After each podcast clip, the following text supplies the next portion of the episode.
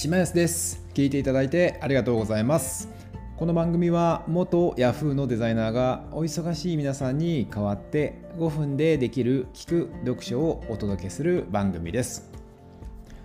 本日は山本龍賢さんの著書金持ちフリーランス貧乏サラリーマンを要約してまいります。本日も結論から参りますとお金持ちに搾取され続ける人生から抜け出そうと。いうお話になります。なんかお金持ちが全てではないなんていうふうにもう自分に言い訳をしちゃってる自分にさようならという感じの本となります。それでは本日も参りましょう。まずですね大きく3つの流れでお話をしようと思います、えー、1つ目が、えー、サラリーマンは最も理不尽な業務形態であるというところです。あと2つ目が、えー、誰も言わないお金持ちの仕組み。で3つ目が、えー、貯金ではなく蓄財に力を注ぎましょうという3本立てでお話をしていきます。まず1つ目のサラリーマンが最も理不尽な業務形態であるというお話からしてまいります。で、この中、これ3つあって、1つはサラリーマンの働き方は期待値の低い過当競争であるというお話です。で、これはですね、仕事のできる中堅サラリーマンこそが最も損をしているということで、えー、競争がですね激しい割にサラリーマンというのはリターンが期待できないと。で会社員で得られるメリットっていうのはその会社の看板みたいなものそれによる信用だったりとか、まあ、あとはそのサラリーマンの中で決済権を持って会社やお金が人材が動かせるような超上位のサラリーマンかあとは会社にただぶら下がるだけの仕事を頑張る気のない超階層のサラリーマンのどちらかだというお話ですね。で仕事のできるこの中堅サラリーマン大半のサラリーマン、まあ、有能なサラリーマンの方というのはサラリーマンであることに大きなメリットを得ることなく超階層のサラリーマンの働きの悪さをカバーしながら抑えられた給与で働いているというお話です。で加えてコロナショックで一部業界では給与の手取りが10万円にまで落ち込んだなんていう事例がざらで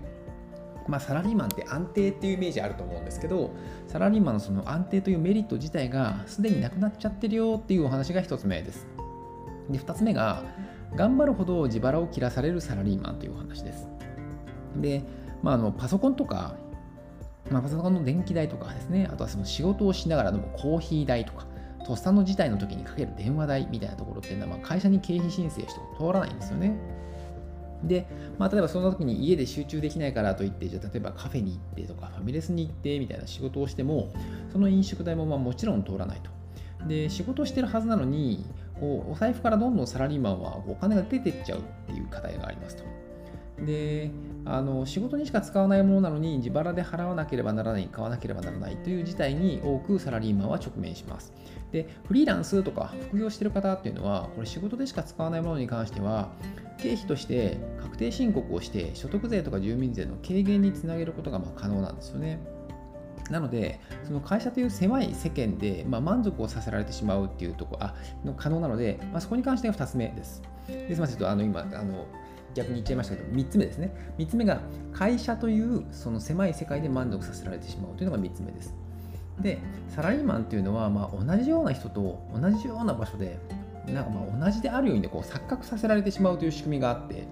で、まあ、限定的なコミュニティで仕事をしていくうちに、まあ、例えば、なんか長時間労働とか、その、なんか割にブラックな要素があったとしても、まあ、先輩社員もみんな働いてるし、周りの人もみんなやってるから、まあ、別にいいかというふうになってしまうような、そんな仕組みがあると。これが3つ目です。で、えーと、次はですね、大きな2つ目で言うと、えー、誰も言わないお金持ちの、え、仕組みというところで、えー、お話をしていきます。で、これも3つあって、で1つ目が、お金からえー、目を背け背けるからこそ貧乏になるんだよというお話ですね。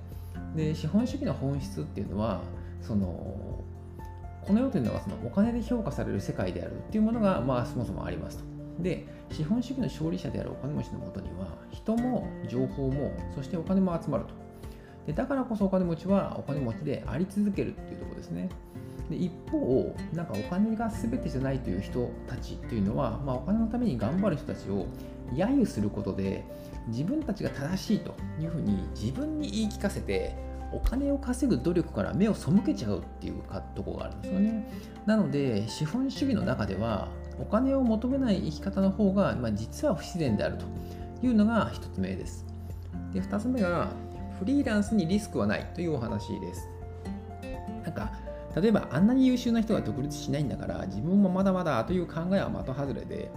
フリーランス自体はハイスペックの方だけがというとまあその決してそうではなくて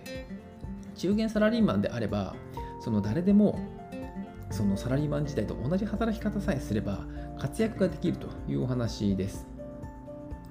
で、えー、3つ目がですね、影響力というのが最強の資産であるというお話です。で資本主義における最強の資産は影響力であると。で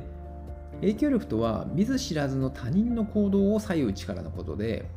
影響力を身につけるとどんなことが起きるかっていうと例えばあなたが一度この商品はいいですよとツイッターでつぶやくとその商品が爆売れするみたいなことですね。まあ、これアフィリエイトとかつけていれば、まあ、それで例えば一定の利益を得られるとかっていうのが、まあ、もちろんあのそれをその影響力をまあちゃんときちんとこう信用とそのバランスを見てちゃんとこう生かしていくっていうのが大切だと思うんですけど、まあ、そういったことができるというのが3つ目です。であの大きな3つ目のところでもう一回話をすると今度はですね貯金ではなくて蓄財に力を注ぐというお話になります。でこれもですね3つあって、え1つが収入の枠を広げるという発想を持つというところです。お金の使い方を考えるときに貯金を前提にする人は多いんですけどそもそも収入の枠を増やすという観点を持つことが大切ですと。で2つ目が財を蓄えるという発想を持つというところです、え貯めるべきはお金ではなくて財であると。なので財を蓄えるという発想を持てばまあ読書とかセミナーとか人と会うみたいな。自分への投資が決して無駄遣いではないことに気づいていくと。3万円を貯金した場合に3万円がそのまま銀行口座に眠り続けるだけなんですけど3万円分を自分に投資すれば知識とかスキルとか人脈影響力みたいなものがそういったその財が自分のものになってさらにお金を増やすことが可能になるというのが2つ目です。で3つ目が動画コンテンツで効率的に学ぶ方法というので、ここも3つ紹介します。で1つ目が倍速で見るというところですね。時間がもったいないので、動画は倍速で見るようにしましょうと。まあ、結構ビジネス系 YouTuber の方の動画とかって今いっぱいありますけど、そういったものも、まあ、YouTube だったら倍速で見れますし、まあ、あとはその、あのそれをこう時間をこうもったいないからそこをこうきちんとこうもう時間を無駄にしないというところが1つ目ですね。で2つ目が学ぶ時の用途を切り分けるというお話です。で動画の内容を頭に切り、え、刻み込むためには自分が学ぶべきものと学ばなくていいものっていうのを切り分けて考える必要があると。で浅く広く学んでも何にも身につかないのでまずは一点集中をして学ぶことが大切であるというのが2つ目です。で3つ目がコスト感を身につけるということですね。で